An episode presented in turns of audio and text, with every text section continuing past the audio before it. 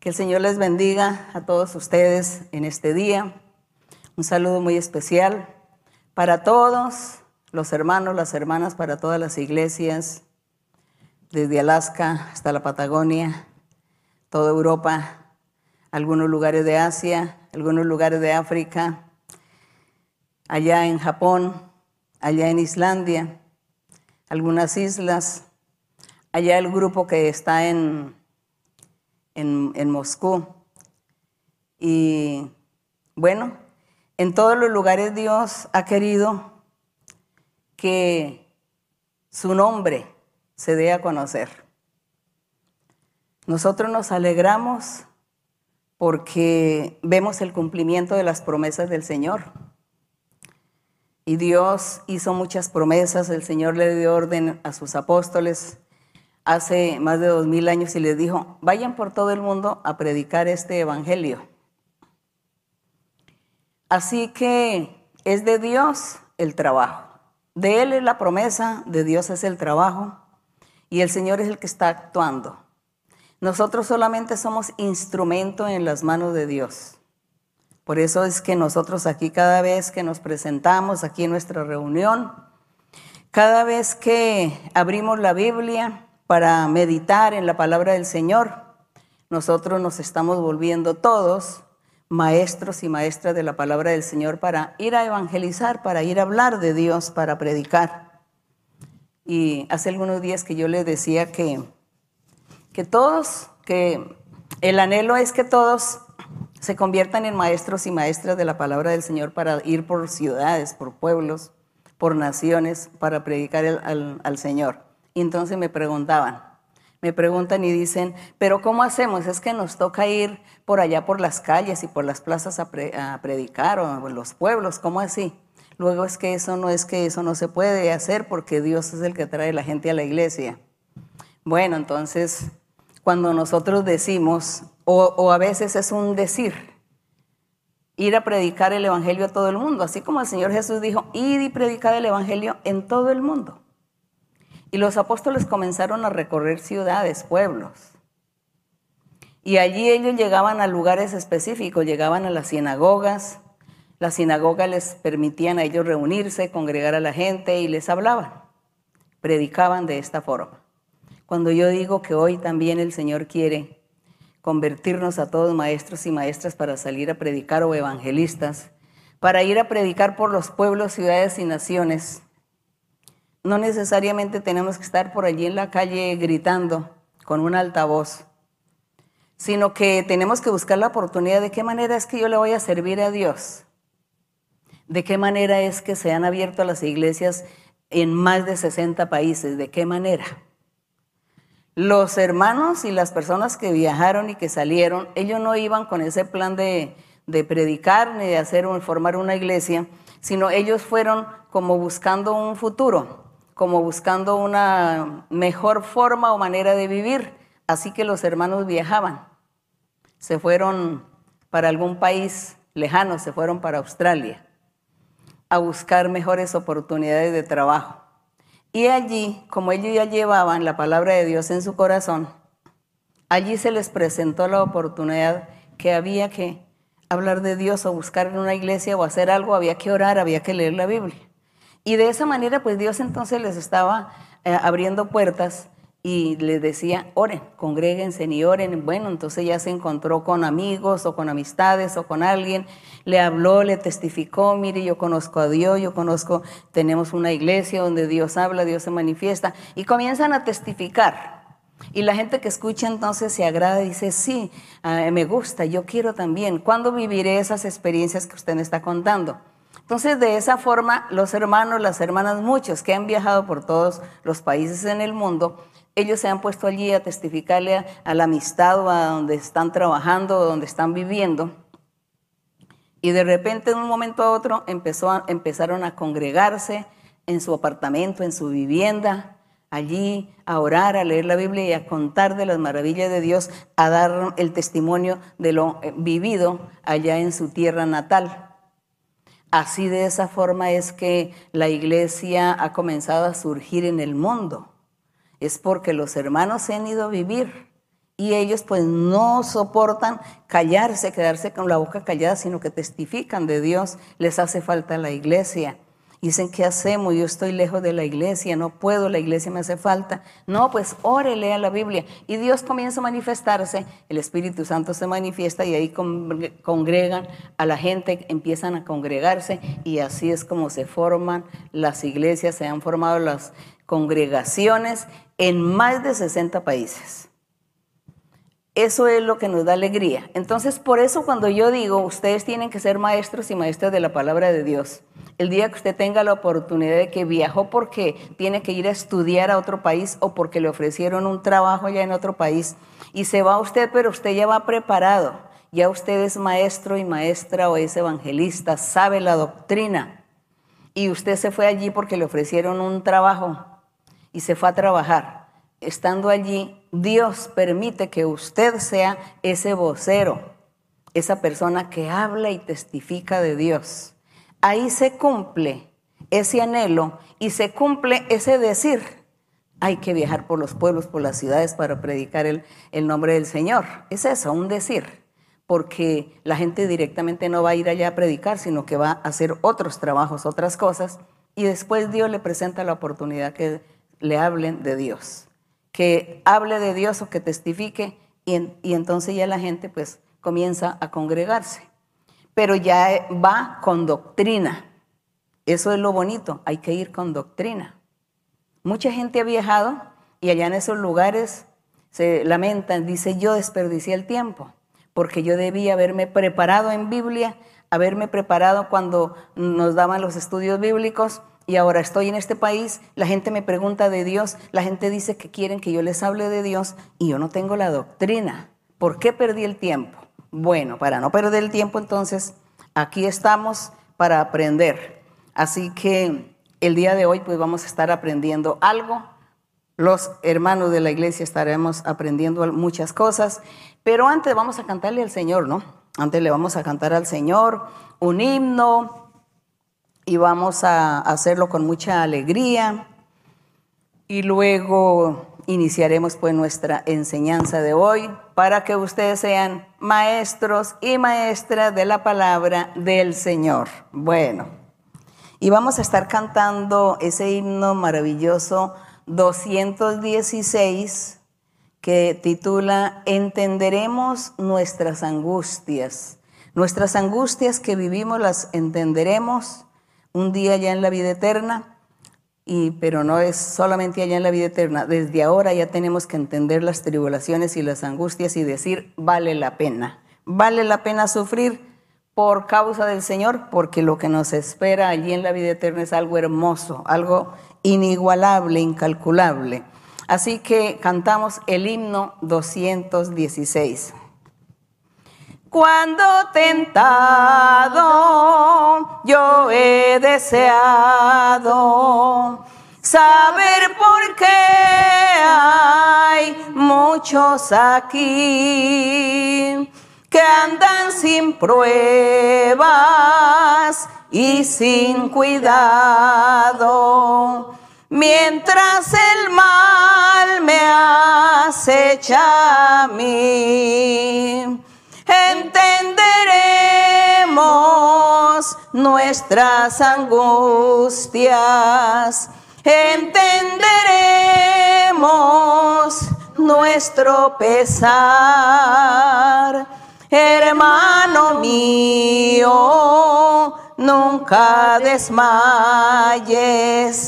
todo en el cielo se ha de aclarar hasta la muerte, dijo el maestro. Serás tú fiel y trabajarás todo tu afán tan grande dejado. Cuando al celeste hogar entrarás, entenderemos nuestras angustias, entenderemos nuestro pesar. Hermano mío, nunca desmayes, todo en el cielo se ha de aclarar. Cuando vendrá Jesús de la gloria, todos al cielo nos llevará. Cuando le veamos en aquel día, lo entenderemos si más allá. Entenderemos nuestras angustias, entenderemos nuestro pesar. Hermano mío, nunca desmayes, todo en el cielo se ha de aclarar. Gloria a nuestro Dios. Gracias al Señor pueden sentarse, ubicarse en sus lugares. Y nuevamente el Señor tiene muchas bendiciones para todos.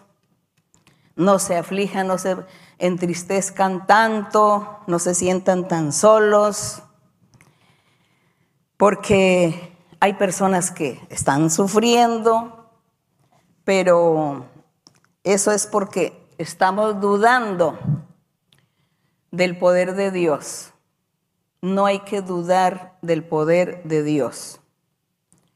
Hay que confiar en Él y pedirle en oración.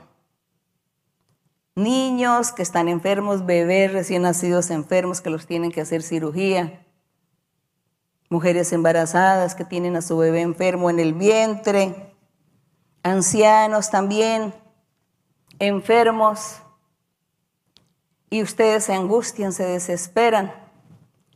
Es mejor que ustedes se arrodillen en, un sitio de su vivienda, por allí, y clámele al Señor, pídele a Dios, abra la Biblia, lea un salmo y pídele a Dios y Dios le va a oír, Dios le va a escuchar. Dios nos va a escuchar. Así que Dios es misericordioso. No se angustien, para Dios tiene solución a todos los problemas, a todas las necesidades. Así que usted disponga su corazón, me dicen, ¿cómo es disponer? Disponer es creer, confiar estar seguro, Dios me está escuchando, Dios me va a oír, Él va a tener misericordia de mi familia, de mis seres queridos, de los sufrimientos que tenemos. Dios me va a libertar, me va a sanar, me va a quitar estos espíritus que me atormentan y no me dejan dormir. Hay espíritus que le hablan a las personas, les dan órdenes y, viven atormentados, no pueden dormir, no pueden comer porque el, el demonio está ahí atormentando. Entonces usted diga, Señor, libértame Señor, libértame de todos estos espíritus malos que no me dejan en paz. Confíe, crea que Dios lo está escuchando. No dude, tenga la seguridad que Dios está ahí. Eso se llama disponer el corazón. Pero si usted duda, desconfía y cree que Dios no lo oye, que Dios no hace el milagro, eso se llama no disponer el corazón. Así que hay que estar atentos, confiando y creyendo en la misericordia de Dios. Y el día de hoy pues vamos a alegrar nuestro corazón con nuestra enseñanza. Esta enseñanza pues para los hermanos, las hermanas que, que ya están en la iglesia, les va a servir de un refuerzo doctrinal, ya los hermanos lo saben, vamos a hablar de no rendir culto homenaje o reverencia o qué diríamos adorar a los ángeles. Hoy vamos a hablar de los ángeles. ¿Quiénes son los ángeles? ¿Para qué sirven los ángeles? ¿Para qué sirvieron los ángeles? ¿Qué utilidad Dios hizo de los ángeles? ¿Qué utilidad Dios hace de los ángeles? ¿Cómo debe ser el trato de nosotros los humanos con los ángeles? ¿Cuál es el comportamiento de los ángeles con los seres humanos? ¿A quién debemos adorar? ¿A quién debemos, debemos honrar? ¿A quién debemos rendirle homenaje, culto, reverencia? ¿A quién? A nuestro Dios. No a los ángeles. Entonces vamos a leer un poquito, porque en la Biblia hay mucho que leer de los ángeles, pero por el tiempo leeremos algunos versos pocos sobre los ángeles para que aprendamos, para que todos aprendan. Bueno, los hermanos ya saben que a los ángeles no se les rinde ningún culto, ni se les va a orar, ni se les va a pedir, ni nos vamos a arrodillar por ahí frente a una estatua de un ángel o una pintura de un ángel. No nos arrodillamos ni le vamos a pedir nada de eso. Ya los hermanos saben, pero los hermanos necesitan aprender a enseñar necesitan aprender para enseñarle a la gente.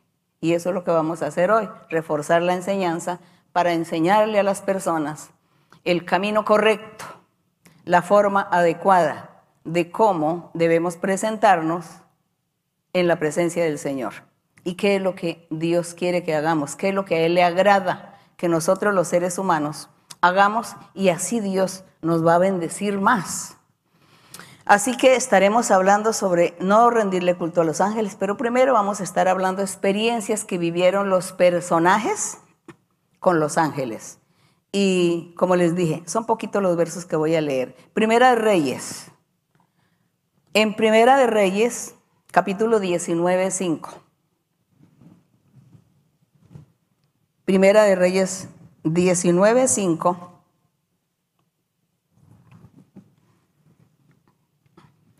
encontramos la historia de Elías, el profeta Elías. Dios lo había enviado a llevar la profecía al pueblo de Israel en aquel entonces, pueblo rebelde que estaban pecando. Y Dios estaba muy enojado y les envió un mensaje muy fuerte por el profeta Elías.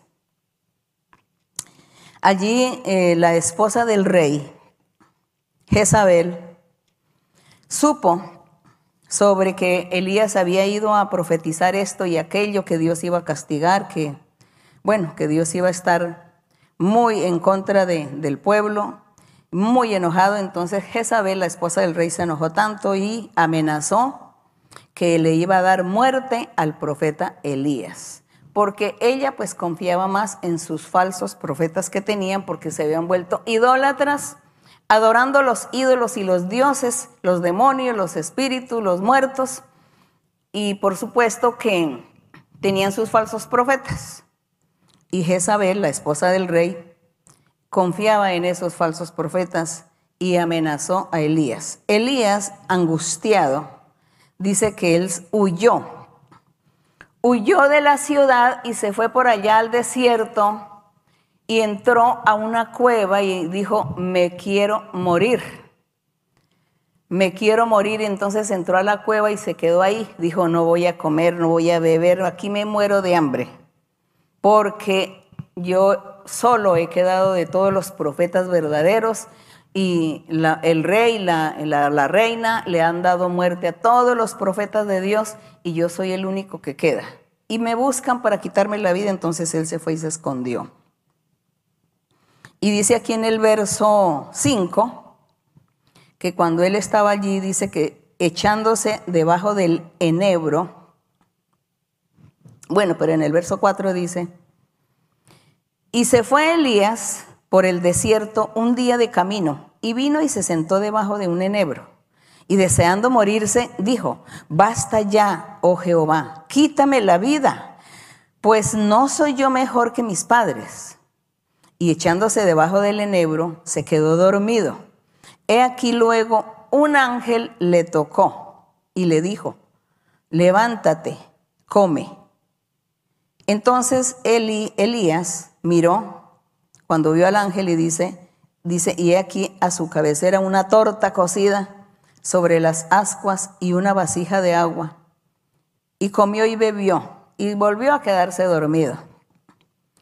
Comió y bebió porque se le olvidó que él se quería morir de hambre. Dios envió al ángel para que auxiliara a Elías. Estaba solo Elías en aquel desierto. Dice que caminó durante un día y llegó allí porque quería morirse. Pero como Dios tenía un plan con Elías, Dios no iba a permitir que Elías muriera por eso envió al ángel para que el ángel le llevara comida y bebida. Así que nosotros vemos que ese ángel era un, un servidor del Señor. Era un servidor, un siervo de Dios.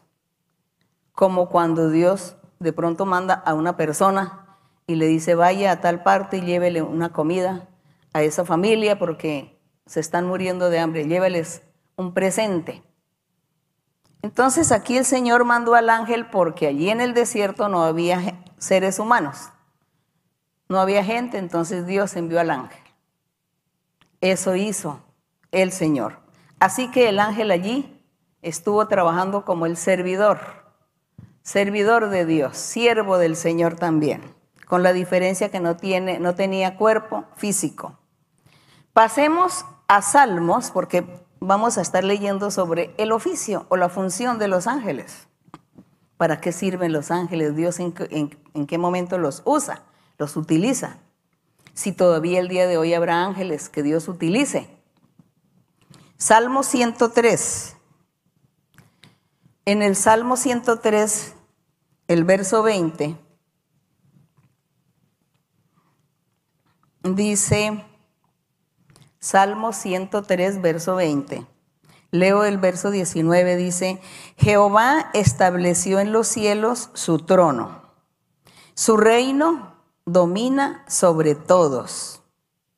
Está resaltando que nuestro Dios tiene su trono allá en los cielos y el reino de Él está dominando sobre todos los reinos, no solamente celestiales, sino también físicos materiales. Y hace la invitación aquí en el verso 20. Bendecid a Jehová o bendecid a nuestro Dios.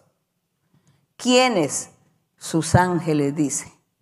Aquí el Señor no está diciendo, tienen que alabar a los ángeles, tienen que bendecir a los ángeles, tienen que orarle o rezarle a los ángeles, tienen que pedirle a los ángeles, no. Nosotros si nos ponemos a pedirle a un ángel, pues perdemos el tiempo, porque Él nunca nos va a escuchar y menos nos va a obedecer. Es Dios el único que nos escucha, es Dios el único.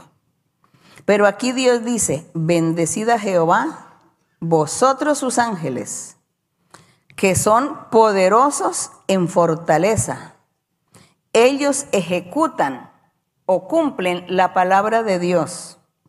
Obedecen a la voz de sus ordenanzas, de sus preceptos, de sus leyes. Los ángeles obedecen a Dios en todo. Así que vemos aquí a este ángel o a estos ángeles que son siervos de Dios, servidores de Dios. Y dice que son ministros, dice el, 21, bendecida Jehová vosotros todos sus ejércitos de los ángeles, ministros que hacéis la voluntad de Dios. Ellos hacen la voluntad de Dios. Estamos hablando de los ángeles buenos, de los que hacen la voluntad de Dios. No estamos hablando de el grupo de ángeles malos. En otra oportunidad seguramente hablaremos del diablo con sus ángeles que tiene también con sus demonios, sus espíritus, que al principio se llamaron ángeles, pero luego el diablo se rebeló con Dios y entonces ya les cambió Dios el nombre y no les dijo que sus ángeles, sino les dijo fue demonios. Estamos hablando de los ángeles siervos de Dios, los servidores del Señor. Ahora vamos a pasar a Mateo, al Evangelio de Mateo, aquí ya en el Nuevo Testamento, en Mateo capítulo 1 en Mateo capítulo 1. el verso 20. Mateo 1, verso número 20, que dice, está aquí hablando de el nacimiento de nuestro Señor Jesucristo. Y voy a leer desde el verso 18. Dice, el nacimiento de, de Jesucristo fue así, estando desposada María, su madre, con José, antes que se juntasen. Entonces aquí dice que me gustaría pues explicar este verbo, este verso, no está en la enseñanza del ángel, pero ya que lo voy a leer, lo voy a explicar. Yo sé que ustedes me pasan por alto que yo me salga de los temas. Y dice que el nacimiento del Señor fue así, estaba María desposada. En esa época la costumbre era de que ellos se casaban, ya eran esposos, pero hasta cierto tiempo, creo que era al año, después de que celebraban la boda, el matrimonio, al año entonces ya se iban a vivir juntos como pareja, como marido y mujer. Entonces por eso dice que María ya estaba desposada con José, pero antes que se juntasen, antes que ellos estuvieran juntos viviendo como con hombre y mujer, dice, se halló que había concebido del Espíritu Santo. Y José, como era justo, no quería infamarla porque en ese tiempo en la ley de Moisés las mujeres, las mujeres que se casaban, si no eran vírgenes, entonces las apedreaban. Si no eran vírgenes, el marido o el esposo eh, la devolvía a su familia y decía, esta mujer no es virgen, la devuelvo. Y el castigo era apedrearla. José dice que como él era tan justo y él cuando se dio cuenta que María estaba embarazada, estaba encinta, él dijo, no, yo me voy, huyo y me voy y la dejo en secreto porque yo no quiero que a ella le hagan ningún mal, ni que la vayan a apedrear, ni que le vayan a quitar la vida. Por eso dijo, él era justo y no quiso infamarla y la dejó secretamente. El 20 dice, y José, pensando en esto, él estaba pensando, pero ¿qué fue lo que pasó con María? Si nosotros nos casamos, si ella me dio su palabra y nos casamos y, ella a mí no me dijo en ningún momento de que, de que ya no era virgen, ella no me dijo estas cosas, ¿qué fue lo que aconteció? Él estaba muy triste pensando porque además la amaba. Y dice que él estando pensando, un ángel, Dios inmediatamente envió a un ángel. El Señor envió un ángel. El Señor pudo haber enviado un profeta un ser humano, profeta, pero no lo envió, porque en ese tiempo toda la gente, todos estaban pecando, todos estaba la gente entregada a la maldad, al pecado, todos se habían apartado de Dios, Dios los había destituido de su presencia. Y por eso el Señor no vio, no, no vio conveniente, porque además no había ya profetas de Dios. En ese tiempo no había profetas, había un templo, habían unos sacerdotes, pero ellos no estaban haciendo el trabajo que Dios había ordenado por mano de Moisés y por lo tanto pues tampoco había profetas. Por eso Dios mandó un ángel, a ese ángel servidor de Dios, ministro del Señor, siervo del Señor, y lo mandó. Y dice el 20, pensando él en esto de José, en esta situación que estaba viviendo con María, dice, he aquí un ángel del Señor le apareció en sueños y le dijo, José, hijo de David, no temas recibir a María tu mujer, porque lo que en ella es engendrado del Espíritu Santo es. Y dará a luz un hijo y llamará su nombre Jesús, porque él salvará a su pueblo de sus pecados. Bendito el nombre del Señor, la perfección de Dios aquí envió a su ángel y mire todos los problemas que, que, solucionó el Señor. Le quitó esa duda, esa tristeza y esa angustia a José. Era ese plan divino que Dios había trazado. Y Dios usó a ese ángel.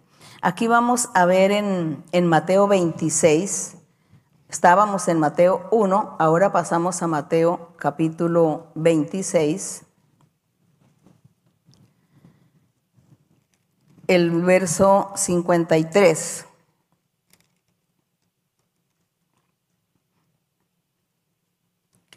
en el verso 53. Aquí estamos, el contexto dice que el Señor Jesús fue arrestado y lo llevaban ya para ejecutarlo allí en la cruz del Calvario. El Señor ya era llevado allí por los soldados. Y la gente mm, se burlaba de él. Le preguntaban y le decían, pero tú si eres profeta, ¿por qué no te defiendes? Si tú dices que eres hijo de Dios, ¿por qué no te defiendes? ¿Por qué permites que te traten de esta manera? Si tú dijiste que tú tenías mucho poder y hiciste milagros y señales, ¿y ahora qué sucede? Le, le hablaban. El Señor, aquí en el verso 52, les dice, les respondió, dice, Jesús dijo, vuelve tu espada a su lugar que le había dicho al apóstol, el apóstol Pedro, dice que él con su espada llegó y le cortó la oreja a uno de ellos y el Señor le dijo, no, no, no, no es de esa manera. Vuelve tu espada a su lugar, porque todos los que tomen espada a espada perecerán. Dando a entender que si alguien le daba muerte al otro con una espada, pues a él también venían y le quitaban la vida igualmente. Y el Señor Jesús dice en el 53, les da respuesta y les dice, ¿acaso piensas que no puedo ahora orar a mi Padre? y que Él no me dará, daría más de 12 legiones de ángeles? Claro que sí era posible. Eso hubiera sucedido. Dice, pero esto no sucede porque se tienen que cumplir las escrituras de que es necesario que esto suceda, es necesario que yo sea llevado allí al Calvario y que me quiten la vida, eso es necesario. Porque si yo oro al Padre, Él me va a enviar 12 legiones de ángeles. Se dice que una legión son dos mil unidades. Entonces 12 legiones sería 144 mil ángeles que estaría enviando. Creo que sí, no, no soy buena para las matemáticas, pero está bien. Más o menos todo esto decía el Señor Jesucristo, que Él podía orar al Padre y Él enviaba todos esos servidores todos esos siervos, más de cien mil ángeles podía Dios enviarle a él para que lo guardaran, lo protegieran. Pero se tenía que cumplir la palabra de Dios, el plan del Señor. Y aquí se destaca a los ángeles como servidores y ministros que solamente están al servicio de Dios, para obedecer a Dios en todo y ellos mismos también para honrar y glorificar a Dios como lo leímos en el Salmo, que dice que ellos son los que ellos tienen que bendecir a Dios, honrar a Dios, alabar a Dios, así que los ángeles ellos también están alabando, honrando y glorificando a Dios todos los días, todo el tiempo, como lo deben hacer los seres humanos. Aquí en Mateo, en Lucas, pasamos aquí al, libro de Lucas, capítulo 2. En Lucas capítulo 2, desde el verso 8 al 15, rápidamente leeremos el trabajo y el servicio de los ángeles. Hay mucha gente que pierde bendiciones de Dios por estar adorando a los ángeles, por estar venerando a los ángeles por estar arrodillándose en una estatua, en una pintura, se arrodillan y le piden a los ángeles y le hacen oraciones a los ángeles. Y creen que ya con esto es suficiente, que Dios los escuchó. Mentira, Dios no escucha eso. Y Dios sí se enoja porque esto es idolatría. Entonces la gente pierde su tiempo. Usted no le pida a los ángeles, no le ore, no le rece a los ángeles. Ellos no pueden hacer nada por usted, nada. Pídele a Dios directamente, al Padre, al Creador de los cielos y la tierra, al Creador del universo, a ese Dios poderoso, Padre de nuestro Señor Jesucristo. Pídanle a Él, porque Él sí va a oír la oración, la plegaria, Él va a oír todo. Aquí en Lucas 2 vemos otro trabajo de los ángeles sometidos a la voluntad de Dios. Y dice aquí en el, en el verso 8 dice, había pastores, aquí estamos hablando del nacimiento del Señor Jesucristo, cuando Él nació. Y dice que en el lugar allí donde vino María y José para que naciera el Señor Jesús, dice que había pastores en esa región. Dice, había pastores en la misma región que velaban y guardaban las vigilias de la noche sobre su rebaño. He aquí, se les presentó un ángel a estos pastores. Se les presentó un ángel del Señor y la gloria del Señor los rodeó de resplandor y tuvieron gran temor. Estos pastores se atemorizaron, pastores de ovejas. Y dice, pero el ángel les dijo, no temáis, porque he aquí os doy nuevas de gran gozo, que será para todo el pueblo, para todo el pueblo de Judea que os ha nacido hoy en la ciudad de David, que era Jerusalén. En esos días, Belén dice, un Salvador que es Cristo el Señor. El ángel le habló a estos pastores y les dijo, hoy ha nacido en la ciudad de David un Salvador y se llama Cristo Jesús. Esto servirá de señal ustedes van a hallar al niño envuelto en pañales y acostado en un pesebre. Un pesebre es un lugar específico donde dormían o donde guardan los animales en la noche y los guardan en esos sitios, entonces se llama el pesebre, otro, otro sitio le dice, otra gente le dice las pesebreras y así. Y allí estaba, allí estaba el, el niño que había nacido. Y repentinamente apareció con el ángel, dice en el verso 13 que repentinamente apareció con el ángel una multitud de huestes celestiales, es decir, muchos ángeles. Muchos ángeles vieron estos pastores en medio de su visión y dice que alababan a Dios, dice que todos estos ángeles alababan a Dios diciendo, gloria a Dios en las alturas, en la tierra paz y buena voluntad para los hombres. Y sucedió que cuando los ángeles se fueron de ellos, digamos, de la vista de los pastores, eh, eh, los ángeles fueron al cielo, los pastores se dijeron unos a otros, pasemos hasta Belén y veamos esto que ha sucedido y que el Señor nos ha manifestado. Entonces ellos se fueron para Belén y efectivamente cuando se fueron, pues allí encontraron al niño encontraron a María y a José y al niño. Ahí la historia sigue de todos los acontecimientos, pero estamos destacando el servicio, el oficio o la utilidad de los ángeles, para que usted no vuelva a ser engañado creyendo y confiando que usted sus oraciones las ha hecho a un ángel o a los ángeles y usted está perdiendo su tiempo, porque ellos no tienen ningún poder para manifestarse y hacerle bienes o males a los seres humanos, sino simplemente son servidores de Dios como nosotros, que también somos servidores de Dios, y Dios nos ordena, vaya, haga esto, vaya, imponga manos a esa persona, impóngale manos a aquel porque está enfermo, vaya, dele profecía a aquel. Entonces nosotros vamos y hacemos eso y el Señor es el que hace el milagro. Así hace Él con los ángeles, los envía para que hagan un trabajo, una función. Los ángeles solitos no pueden hacer nada por su propia cuenta, ni tienen poder.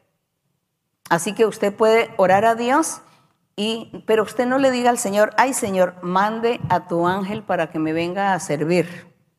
No, Usted dígale, Señor, necesito de ti, necesito tu bendición, necesito tu protección, necesito que me guardes, me protejas, necesito que tú me ayudes a abrir las puertas de trabajo, de bendición. No tengo trabajo, tengo muchas deudas, no tengo dinero, no tengo comida. Señor, ayúdame. Tú sabrás cómo me vas a dar, sabrás cómo me vas a bendecir, si usando a los seres humanos o usando a los ángeles para ayudarme. No sé, Señor, cómo pero eh, a ti te pido y tú sabrás cómo vas a tender tu mano sobre mí. Es eso, respetar la voluntad de Dios, del método que Él use, que Él emplee para bendecirnos. En Hechos, pasamos al libro de los Hechos. en el capítulo 5. Capítulo 5, estamos viendo sobre el oficio, la función o el ministerio o el trabajo de los ángeles. Hechos 5.19. Aquí en Hechos 5.19 el libro de los Hechos es, cuenta la historia de cuando empezó la iglesia de nuestro Señor Jesucristo. Empezaron los apóstoles a predicar, a evangelizar y ellos se distribuían por los pueblos, por los lugares, los diferentes sitios. Se distribuían para predicar el, el mensaje del Señor y Dios hacía tantos milagros y tantas señales para que la gente creyera. Y el Señor usaba tantos métodos, tantas maneras y métodos empleaba el Señor para bendecir tanto a los que predicaban la palabra del Señor como también a los que recibían la palabra. En el 5.19 entonces aquí dice que, que estaba el, el, apóstol Pedro y el apóstol Juan pues fue, eran muy perseguidos por los enemigos del Señor, porque eh, ellos estaban haciendo tantos milagros, entonces venía la envidia del enemigo y sembraba esa envidia en los corazones de aquellos que no creían en el Señor Jesucristo. Porque aquí en el verso 16 dice que en las ciudades vecinas muchos venían a Jerusalén trayendo enfermos y atormentados de espíritus inmundos, y todos eran sanados por los apóstoles. Y el 17 dice, entonces levantándose el sumo sacerdote, el sumo sacerdote siendo judío y siendo el sumo sacerdote, nunca había leído las escrituras este sumo sacerdote, nunca leyó que se manifestaría el Señor de gloria para hacer milagros y señales. Él, ellos no creían, no aceptaban, no aceptaron al Señor, aún ni viendo los milagros que Dios hacía, no creían ni aceptaban. Y dice entonces levantándose el sumo sacerdote y todos los que estaban con él, esto es la secta de los saduceos, se llenaron de celos y echaron mano a los apóstoles y los pusieron en la cárcel pública, al pobre Pedro y al pobre Juan. En el verso 19, ¿qué hizo Dios? Dice, mas un ángel del Señor, abriendo de noche las puertas de la cárcel, y sacándolos, les dijo el ángel a Juan y a Pedro, id y puestos en pie en el templo, anunciad al pueblo todas las palabras de esta vida, todas las palabras del Evangelio. Y ellos obedecieron al ángel y se fueron para el templo y allí predicaban las buenas nuevas de salvación, ese Evangelio maravilloso del Señor. Pero Dios, ¿qué hizo? Envió su ángel. Él no envió a un ser humano porque él pudo haber enviado a un, a un carcelero, a un guardia, que, son los que cargan las llaves, para que le abriera y saliera, porque entonces, pues este guardia iba a ser disciplinado, o a lo mejor le quitaban la vida por hacer estas cosas. Pues el Señor mandó a un ángel, a su siervo el ángel, a su servidor el ángel, a su ministro el ángel lo mandó, porque con un ángel sí no podían hacerle mal. Ni siquiera vieron al ángel después. Entonces Dios envió a ese ángel y dice que él lo sacó de la cárcel. Bendito el nombre del Señor. Hoy en día también hay muchos testimonios donde ángeles, Dios ha enviado ángeles a salvar a hermanos y a hermanas. Dios ha enviado ángeles y los han salvado y los han sacado de la cárcel, los han guardado de los secuestros, los han salvado de las amenazas de muerte. Hay mucha gente que la amenazaban de muerte, la perseguían y, los sicarios por allá en, en motocicletas, por ahí andando en esos vehículos buscando a esta persona para matarla y el ángel del Señor guarda y protege, pero porque Dios lo mandó a que los salvara, a que los hiciera invisibles. Y eso hace el trabajo, ese es el trabajo del ángel. Pero es que Dios usa a esos ángeles y usa también a los seres humanos. Y por eso es que aquí en las epístolas, por ahí el apóstol Pedro decía, le decía, le recomendaba a los hermanos, les dice, ustedes no se les olvide eh, la hospitalidad. No se les olvide ser hospitalarios porque en la antigüedad mucha gente hospedó ángeles. Dios enviaba muchos ángeles para auxiliar al ser humano. Y nadie se daba cuenta que era un ángel porque ellos pues como que tomaban la personalidad de ser humano y la gente pensaba que era un ser humano como ellos. Y bueno, los hospedaban y ya. Y si se hubieran dado cuenta que eran ángeles, pues había sido mejor la atención para ese ángel y le hubieran dado gracias a Dios por ello. Así que Dios, desde la antigüedad, ha usado a los ángeles para el servicio de los humanos. Hoy también hace lo mismo Dios.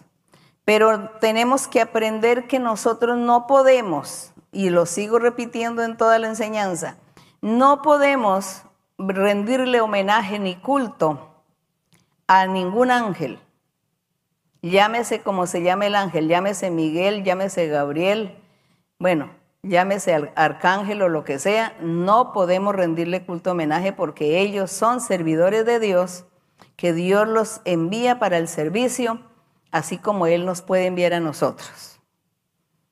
Y nosotros no vamos a dar cabida a la idolatría y hacer que nuestro Dios se ponga celoso. No le podemos dar, eh, poner a celos dar celos al Señor. Tenemos que honrar y adorar a nuestro Dios en espíritu, porque Él es espíritu. Así que, cerrados nuestros ojos, oramos y le clamamos y solamente pensamos en que Él nos está escuchando. Hay gente que dice, ¿y cómo es buscar a Dios en espíritu y en verdad? No, pues eso un niño yo creo que lo entiende. Así que Dios no es nada físico, no es materia, sino que por eso dice que como en espíritu y en verdad es eso, cerrar mis ojos y yo no tengo que inclinarme ante nada, ante nada físico para adorar a Dios. Y menos ir a adorar a los ángeles. Aquí estamos aprendiendo el trabajo de los ángeles. Y vemos aquí cómo Dios ayudó a Pedro y a Juan, los sacó de la cárcel porque este ángel tenía ahí las llaves y abrió y les dijo, salgan. Y hoy pues también nuestro Dios nos ayuda. A los que, los que eso sí tenemos que ser merecedores de esa ayuda de Dios, de esa protección de Dios, tenemos que ser merecedores. Hechos 8, aquí en Hechos 8 hay otro, otro ejemplo en el verso 26.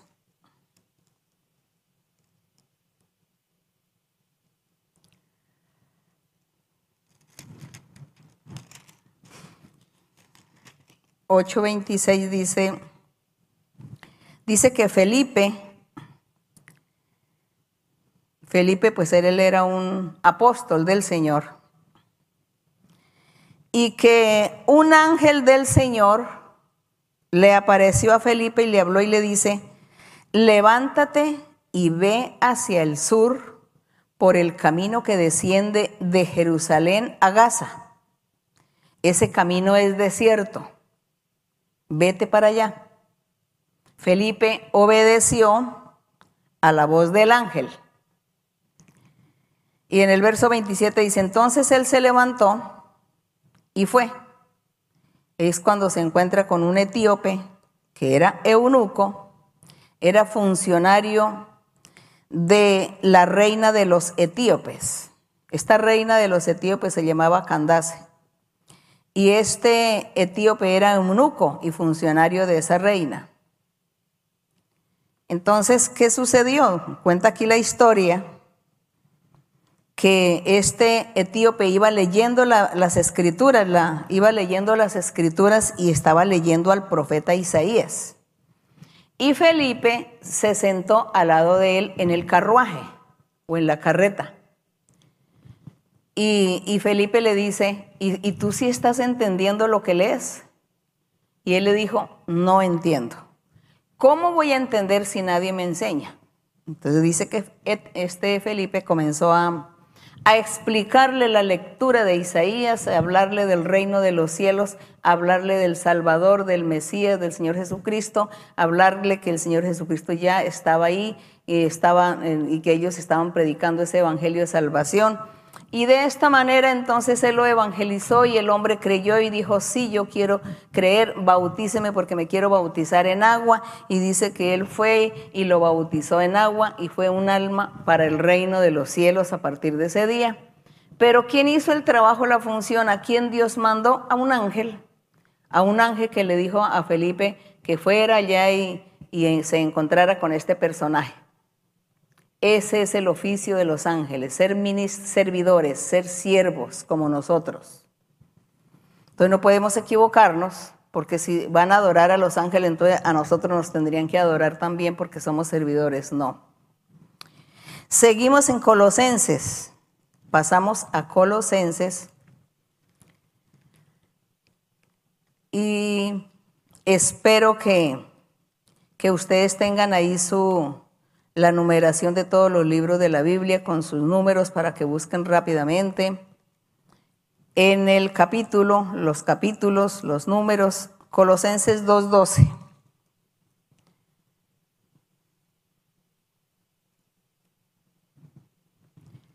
En Colosenses, eh, aquí a partir del 12 dice que hay un semitítulo que habla el apóstol Pablo de a, los, mm, a la iglesia allá en Colosas y dice que la plenitud de vida en el Señor Jesucristo, él destacando siempre al Señor Jesucristo. Y rápidamente pues leo aquí este verso 8 que dice, mire que nadie os engañe por medio de filosofías, huecas sutilezas, según las tradiciones de los hombres, conforme a los rudimentos del mundo y no según Cristo, porque en Cristo habita corporalmente toda la plenitud de la deidad, es decir, Jesucristo es Dios. Vosotros estáis completos en Cristo, que Él es la cabeza de todo principado y potestad. En Cristo fuisteis circuncidados con circuncisión no hecha a mano, no hecha la pequeña cirugía, sino es la circuncisión espiritual, la del corazón que dice, echando de vosotros el cuerpo pecaminoso carnal en esa circuncisión de Cristo, que es espiritual, era en el corazón, cambiar de vida, dejar de pecar, esa es la circuncisión. Sepultados con Jesucristo en el bautismo en el cual fuisteis también resucitados con Cristo mediante la fe en el poder de Dios que le levantó de los muertos. Y a vosotros, porque vamos a estar leyendo, aquí está el verso 19, y a vosotros estando muertos en pecados y en la circuncisión de vuestra carne, Cristo o Dios dio vida juntamente con él, perdonando todos los pecados, anulando el acta de los decretos que se refería a la ley de Moisés. Aquí vemos al apóstol predicando el Evangelio, hablando del Evangelio, hablando de las buenas nuevas. Y dice que nuestro Dios nos dio vida junto con el Señor Jesucristo y que Él nos perdonó los pecados. El 14 dice que el Señor anuló el acta de los decretos, es decir, la ley de Moisés. Anulando el acta de los decretos, ley de Moisés, ¿dónde y cuándo? En la cruz del Calvario. Dice, anulando el acta de los secretos que había contra nosotros, que nos era contraria, quitándola de en medio y clavándola en la cruz. Porque los gentiles no tenían derecho a salvación. Las, las naciones extranjeras no tenían derecho a, ser, a llamarse pueblo de Dios. Era solamente el pueblo de Israel, pueblo judío pero esta acta fue anulada, estos decretos de la ley de Moisés se anularon en la cruz del Calvario y ahora ya todos pueden entrar a recibir esa salvación, judíos gentiles. Y en el verso 15 todo lo que hizo el Señor dice que despojó a los principados, el Señor Jesucristo, despojó a los principados, a las potestades y los exhibió públicamente, triunfando sobre ellos en la cruz. Por tanto, Dice, por tanto, nadie los vaya a juzgar a ustedes en comidas o en bebidas o en cuanto a días de fiesta, luna nueva o días de reposo. Por eso es que en el Evangelio de nuestro Señor Jesucristo no se guarda el día sábado, porque ese día sábado que era el reposo, ese día sábado era la figura del reposo perfecto que es Cristo Jesús. Así que ya tenemos el reposo en Jesucristo todos los días de nuestra vida, todas las 24 horas del día, estamos reposando en Cristo Jesús. Él es nuestro sábado.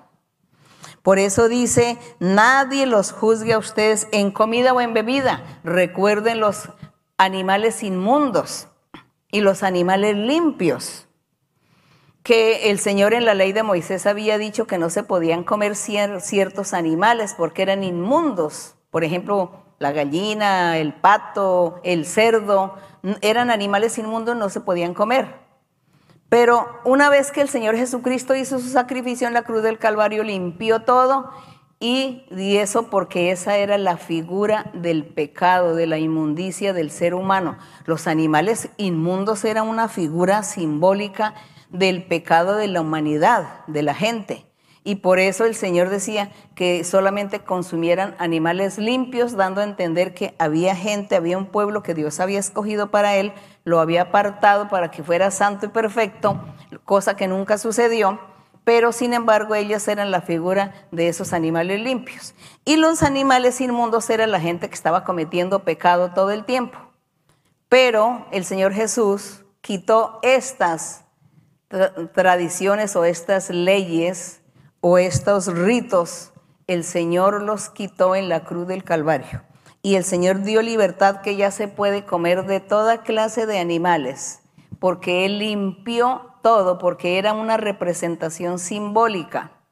Los animales inmundos era la representación simbólica de los gentiles, que no tenían derecho a nada. Y ya una vez que ellos creen en el Señor, entonces ya son limpios también y ya el Señor quitó esas costumbres de las comidas y de las bebidas que era el simbolismo de ese futuro, de ese evangelio de Cristo Jesús. Entonces por eso Él dice, nadie los juzgue a ustedes porque están comiendo animales de toda clase de animales, limpios e inmundes. Nadie los juzgue. Lo mismo las bebidas. Habían ciertas bebidas que no había que, ingerir. Y dice, y en cuanto a días de fiesta, tampoco nadie los debe juzgar porque ya todo eso quedó anulado en la cruz del Calvario. Allí quedó anulado esos decretos. Los días de fiesta, porque todos los días será fiesta para nuestro Dios. Nosotros todos los días tenemos que tener fiesta con el Señor porque todo el tiempo tenemos que orar, alabar y glorificar al Señor. Así que ya las fiestas no son de tiempo en tiempo, sino que ya es todo el tiempo, es una constante, porque el Espíritu del Señor ya está habitando y morando en los corazones de los hijos de Dios. Entonces es una fiesta constante. Estas fiestas, estos días de fiesta y de luna nueva o días de reposo, estaban representando a, a la presencia de Dios en el corazón de los seres de aquellos que se habían de convertir a Dios. Esto era la representación simbólica. Por eso ya no tiene ninguna validez el día sábado. No tiene validez las lunas nuevas ni los días de fiesta ya no tienen validez, porque eso ya es todo espiritual. El Espíritu de Dios en el corazón de los hijos de Dios y tienen que estar haciendo en la fiesta todos los días, honrando a Dios, alabando a Dios, glorificando a Dios. Esa es la fiesta. Y entonces sigue diciendo el apóstol, dice, todo lo cual, aquí dice en el verso 17, todo lo cual, lo nombrado atrás, ¿no? Dice que nadie los juzgue en comida, bebidas, días de fiesta, lunas nuevas, días de reposo. Nadie los juzgue, dice, porque todo esto es sombra de lo que había de venir, o de lo que ha de venir o había de venir. ¿Y quién fue el que vino? Cristo. Pero el cuerpo es de Cristo, dice.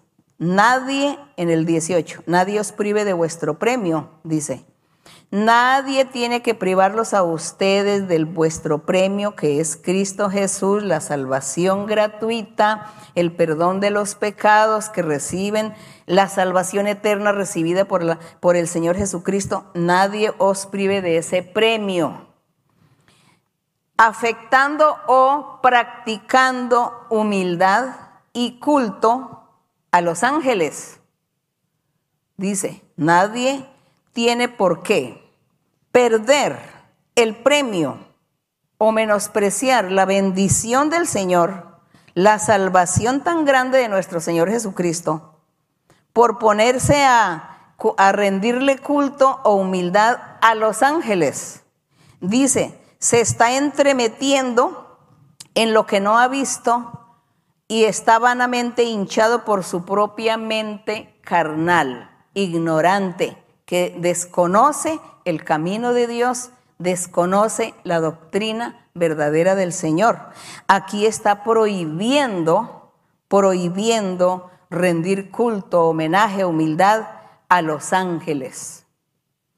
Y dice, lo que usted tiene que hacer es asirse de la cabeza, que es Cristo Jesús en virtud de quien todo el cuerpo, nutriéndose, el cuerpo espiritual, que es la iglesia, los creyentes, nutriéndose y uniéndose por las coyunturas, por la obra del Espíritu Santo, yo diría, y ligamentos, la obra del Espíritu Santo, crece con el crecimiento que da Dios al ser humano, al que se convierte al Señor, el Espíritu Santo hace una gran obra y lo transforma y esta persona se vuelve santa y perfecta delante de Dios, se vuelve hijo de Dios.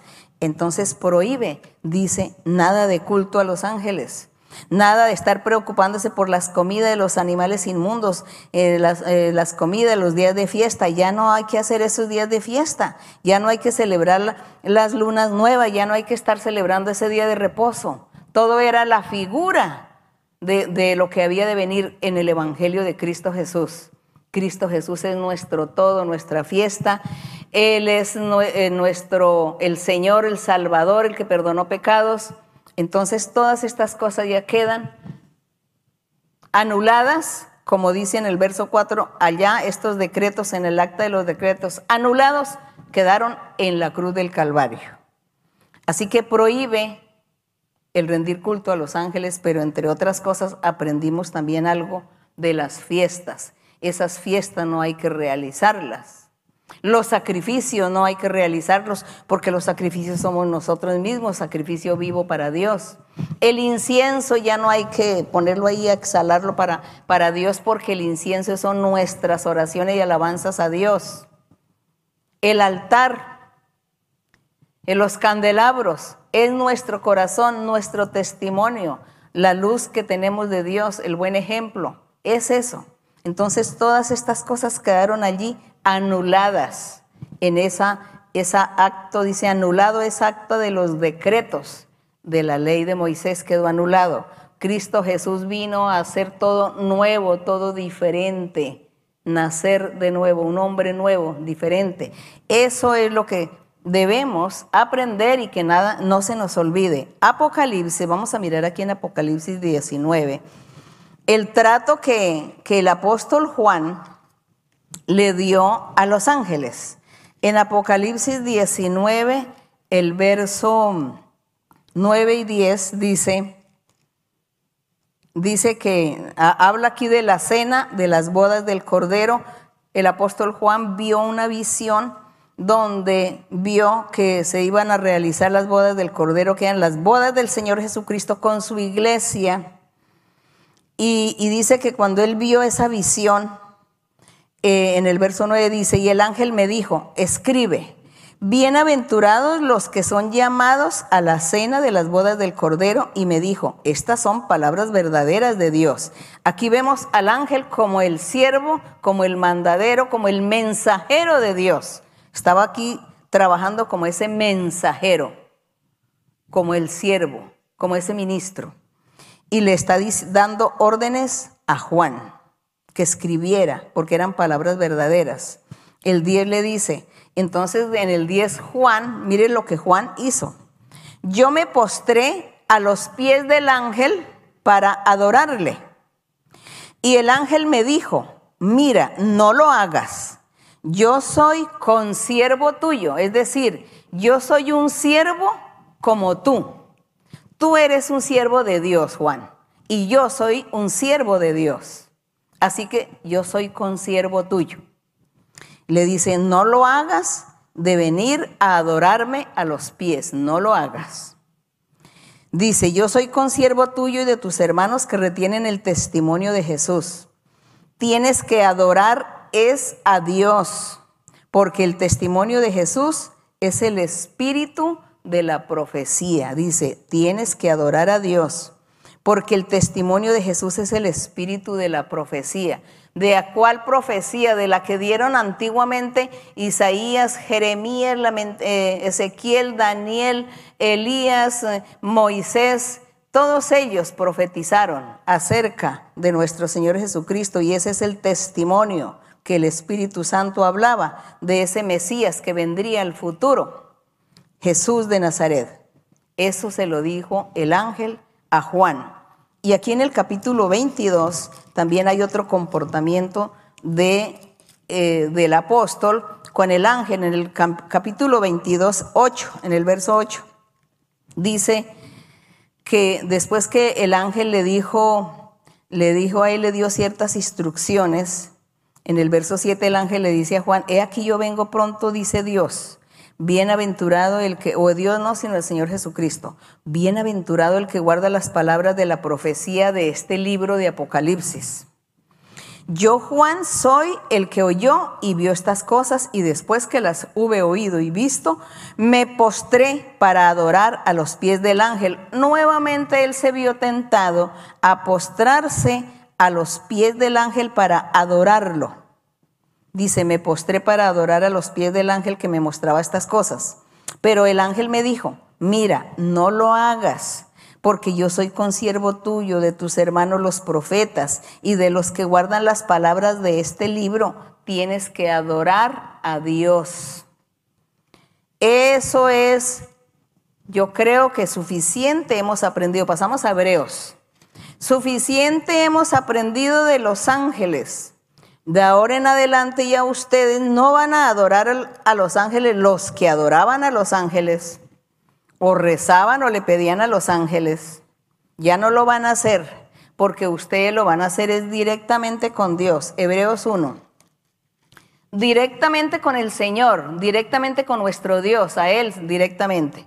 Él sabrá si manda a un ángel o manda a un ser humano a auxiliarlo a usted, a ayudarle. O Dios así, automáticamente, milagrosamente, hace la misericordia y lo bendice a usted. Pero hemos aprendido mucho. No se debe adorar a los ángeles. Hebreos 1 dice, dice aquí, Dios habiendo hablado muchas veces y de muchas maneras en otro tiempo a los padres por los profetas. ¿Quiénes eran los padres? Abraham, Isaac, Jacob. Bueno, tenemos a Samuel, tenemos a David, bueno, tenemos muchos. Dice, en estos postreros días nos ha hablado por su Hijo Jesucristo, a quien constituyó heredero de todo y por quien asimismo hizo el universo. Entonces dice que el universo fue hecho por el Señor Jesucristo, el cual, es decir, Jesucristo siendo el resplandor de su gloria de quién? De Dios el Padre, siendo la imagen misma de su sustancia, dice la imagen misma de su, sustancia, es decir, el mismo Dios, y quien sustenta todas las cosas con la palabra de su poder, habiendo efectuado la purificación de nuestros pecados por medio de sí mismo, se sentó a la diestra de la majestad en las alturas, hecho tanto superior a los ángeles, cuanto heredó más excelente nombre que ellos. Entonces dice que el Señor Jesucristo, como humano, fue superior a los ángeles, porque heredó excelente nombre. Porque dice en el 5, ¿a cuál de los ángeles Dios le dijo alguna vez? ¿A cuál? Jamás le dijo a ningún ángel, le dijo, mi, mi hijo eres tú, yo te he engendrado hoy. ¿A cuál de los ángeles? A ninguno. Se lo dijo al Señor Jesucristo en carne. Te he engendrado hoy, se estaba refiriendo a la carne cuando el Espíritu Santo engendró en el vientre de María, que fue lo que leímos, que dice que el Espíritu Santo, eh, el ángel le dijo a José, es que lo que hay en María es engendrado por el Espíritu Santo, para que tú no tengas miedo. Entonces, ¿qué fue lo que engendró? La parte física, la carne, esa parte humana. Eso fue lo que Dios engendró, porque lo demás era el mismo Dios que ha existido siempre. Pero Él engendró esa parte humana, entonces dice, yo te he engendrado hoy, y sin embargo a esa parte humana dice que la hizo superior a los ángeles. Y dice, yo sería el padre, él me será mi hijo. Y otra vez cuando introduce al primogénito en el mundo, dice, adórenle todos los ángeles. ¿A quién? A Jesucristo. Adórenle todos los ángeles de Dios. Y eso fue lo que sucedió cuando el Señor Jesucristo estuvo predicando el Evangelio. Los ángeles le servían. Dice que él se iba para el desierto a orar y que allí los ángeles estaban sirviéndole al Señor y que había unos discípulos que veían a los ángeles que subían y bajaban sirviendo al Señor. Y el Señor también cuando les dijo a los apóstoles, yo puedo decir que mande doce legiones de ángeles y así, efectivamente eso era. Los ángeles servían al Señor. Dice, ciertamente de los ángeles dice, el que hace a sus ángeles espíritu y a sus ministros llama de fuego. Entonces los ángeles son espíritus, son ministros de Dios. Y dice que le adoren todos los ángeles de Dios, adoren al Señor. Y dice del Hijo, dice, tu trono, oh Dios, por el siglo del siglo. Del Hijo de Dios dice que tu trono, oh Dios, lo trata de Dios. Por el siglo del siglo, Él es Dios. El verso 13 dice, ¿a cuál de los ángeles dijo Dios jamás? Siéntate a mi derecha hasta que ponga a tus enemigos por estrado de tus pies. Le dice, ¿a cuál de los ángeles? A ninguno. Y eso que habían ángeles de mucha categoría, como era que el ángel Miguel, que el ángel Gabriel, que eran de alta categoría, de alto rango esos ángeles, y sin embargo dice que todo lo dio al Señor Jesucristo. Dice, ¿a cuál de los ángeles dijo Dios jamás siéntate a mi diestra hasta que ponga a tus enemigos por estrado tus pies? Dice, ninguno. Dice, ¿por qué? Por, en el 14, porque todos los ángeles, dice, son espíritus ministradores enviados para servicio a favor de los que serán herederos de la salvación. Dice el 14, ¿no son todos espíritus ministradores los ángeles? Sí, enviados para el servicio a favor de los que serán herederos. ¿Y quiénes son los herederos? los creyentes en Cristo Jesús, los que siguen el Evangelio verdadero puro del Señor, los hijos de Dios, los que nacen de nuevo, los que tienen el Espíritu del Señor, guiados por el Espíritu de Dios, los que tienen los dones espirituales para ganar muchas almas para el reino, aquellos que viven cumpliendo los mandamientos del Señor. Ellos son los herederos de la salvación y estos ángeles son los ministros de estos personajes. Así que ustedes han aprendido los que quizá tenían esa costumbre de estar adorando ángeles. Y los hermanos, las hermanas han, han, reforzado su aprendizaje para que usted enseñe a la gente, para que usted rescate muchas almas para el reino de los cielos y la honra y la gloria es para nuestro Dios. Gracias le damos al Señor por darnos este privilegio de em, conocer sus caminos, de estar aquí en la presencia de Dios y siendo guiados y orientados por el Espíritu de Dios, por el Espíritu del Señor. Gracias a nuestro Dios vamos a estar orando al Señor y en nuestra oración, ya saben ustedes, los que puedan levanten su mano, los que puedan ponen su mano en el corazón, los que puedan, eh, si se quieren arrodillar o los que no, sentados, lo importante es que en su corazón usted crea, confíe que Dios va a escuchar su oración, va a ver su lamento, oír su lamento, ver su situación y Dios estará actuando, haciendo milagros en su vida. Vamos a orar. Bendito Dios, Padre Santo, Creador de los cielos y la tierra, nuestro Dios poderoso, nuestro Rey. Santo es tu nombre. Justo eres, Señor, misericordioso y clemente. Grandes victorias y grandes triunfos tú darás a aquellos que se disponen para ti. Grandes bendiciones, vestiduras nuevas estarás poniendo en cada hombre, en cada mujer. que se han entregado de corazón sincero para servirte, para obedecerte, para agradarte, hacer tu voluntad, para alabar tu nombre, para glorificarte. Señor, extiende tu mano poderosa, bendice a hombres, mujeres, ancianos y niños. Dales poder, Señor, dales valentía. Ayúdales, Señor, porque hay muchos que se desaniman, hay muchos que están declinando, que se dejan llevar de su carne, que se dejan llevar del enemigo, se dejan llevar de las trampas del enemigo, de las tentaciones, se debilitan, debilitan su fe porque no tienen la capacidad de creer, de tener seguridad en ti, de confiar en ti, que eres nuestro Dios poderoso. Señor, ten misericordia de todas estas personas. Extiende tu mano poderosa sobre cada uno. Fortalécelos dales gozo, dales alegría, dales conocimiento, dales fe, confianza en ti, que ellos esperan en ti. Pero tú, Señor, fortalece a todos. Gracias Señor, bendice y liberta, extiende tu mano poderosa, tu mano misericordiosa, bendiciendo a cada uno limpiando a cada uno, libertándolo, Señor.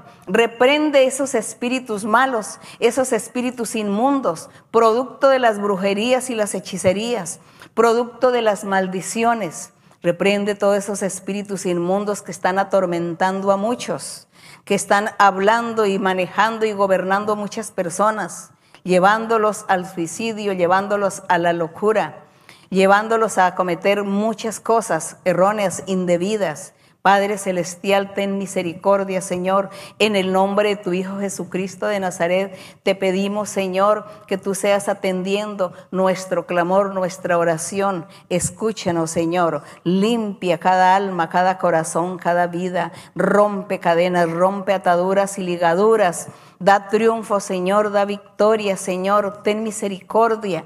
Quita, Señor, esta situación, quita, Señor, esta pandemia. Reprende, Señor, todos estos espíritus inmundos que están por el mundo, haciendo males, haciendo daño. Liberta, Señor, a cada uno. Guarda a los hermanos, guarda a las hermanas, guarda a tus hijos, a todos aquellos que han sido cobijados por esta enfermedad. Hay muchos que están enfermos también de este virus. Te pido, mi Señor, que extiendas tu mano y sea tú sanando, guardando, protegiendo. Pero también te pido, Señor, que los ayudes para que cada uno reflexione, para que cada uno medite en su vida de todo lo que ha hecho, bueno y malo, y seguramente les ha fallado la fe, han fallado delante de tu presencia, han desmayado y por eso, mi Señor, tú permites que vengan las tribulaciones, las enfermedades, los males. Te pido, mi Señor, que des inteligencia a cada uno y sabiduría y conocimiento, que es lo que tanto nos falta, Señor, para poder entender y comprender y así poder enfrentarnos ante cualquier situación por difícil que sea, y podremos salir adelante y sobresalir y tener la victoria, mi Señor. Padre Santo, ayúdanos a todos, liberta, mi Señor, bendice, Señor, a todas aquellas personas. Hay muchas personas que todavía no se congregan con nosotros, pero están escuchando la enseñanza. Te pido por ellos también, Señor, que los bendigas, que los libertes, que los limpies, que los sanes, que hagan milagros en ellos, mi Señor. Padre, ten misericordia en el nombre glorioso de Cristo Jesús, tu Hijo amado. Para Él sea la honra, la gloria y la alabanza desde ahora y para siempre. Amén. Gloria al Señor. Vamos a cantarle al Señor el coro 76. Coro 76 que titula Qué glorioso es andar con el Señor. Qué glorioso es. Qué glorioso es andar con Él Qué glorioso es andar con Él. Él mis pasos guiará y al fin me llevará. Qué glorioso es andar con Él. Qué glorioso es andar con Él. Qué glorioso es andar con Él. Él mis pasos guiará y al fin me llevará. Qué glorioso es andar con Él, bendito y alabado el nombre del Señor. Gracias le damos al Señor por su misericordia. Y ustedes, todos mis queridos hermanos, hermanos y también todas las personas que nos están viendo, que mi Señor eh, haya escuchado la oración y tenga misericordia y el Señor los bendiga grandemente y el Señor les dé mucha felicidad y mucha paz y vea sus necesidades y el Señor dé respuesta pronto a todas sus inquietudes. Que el Señor me les bendiga y gracias y hasta pronto. Y no, ya saben ustedes que yo les mando muchos abrazos y muchos besos. Gracias, Dios les bendiga.